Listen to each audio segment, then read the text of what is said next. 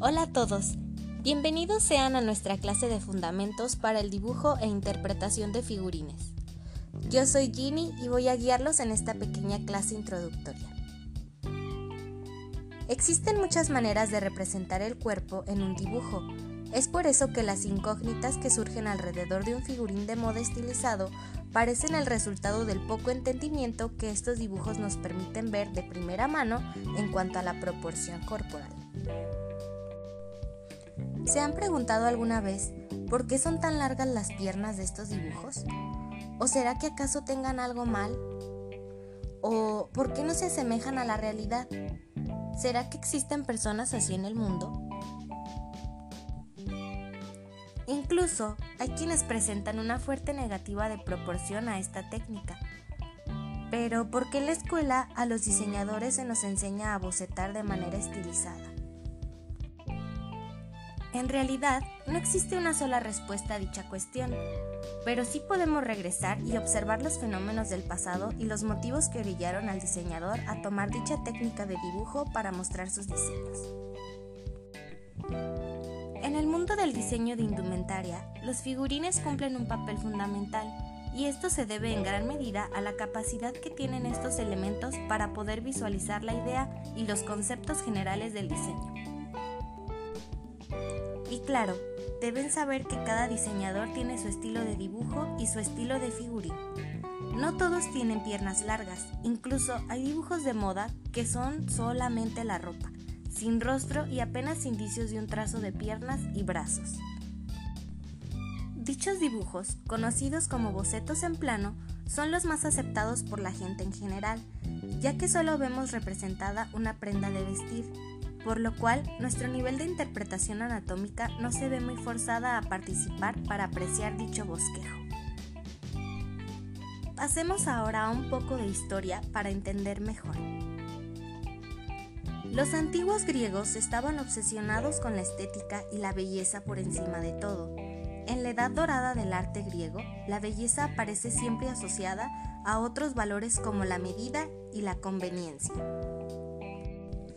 De hecho, ellos fueron pioneros en la realización de cánones anatómicos femeninos perfectos. En el pensamiento y en el arte griego está muy presente el interés por lo ideal, por la perfección y la belleza. Su cultura era antropocéntrica y para ellos la representación de la figura humana debía seguir unas reglas de proporción y armonía. Pusieron todo su interés en establecer unas reglas matemáticas en las relaciones entre las diferentes partes del cuerpo humano. A este conjunto de proporciones ideales se le llama canon. La unidad de medida de referencia era la altura de la cabeza, Policleto estableció el canon de siete cabezas como modelo de un cuerpo perfectamente proporcionado. Más tarde, Licio creó otro canon más esbelto que el anterior, aumentándolo a siete cabezas y media, aunque algunos autores señalan ocho cabezas. Se dice que los dioses también son representados con una figura más alta y más estilizada, ya que de esta manera realzamos la belleza. En la actualidad, los modelos suelen tener estas características, delgadas, piernas largas y altas, por lo cual no nos resulta difícil suponer que el figurín de moda estilizado busca representar las condiciones físicas de una modelo. Adriana Lima, por ejemplo, con su 1,78 de estatura, sin duda son referentes del físico tan estilizado de una modelo. En general, no hay una regla que dicte cómo se debe de representar la figura femenina en la moda. Mucho dependerá de tu creatividad y de tu capacidad de interpretación estética, lo cual también puede ser subjetivo, ya que en gusto se rompen géneros.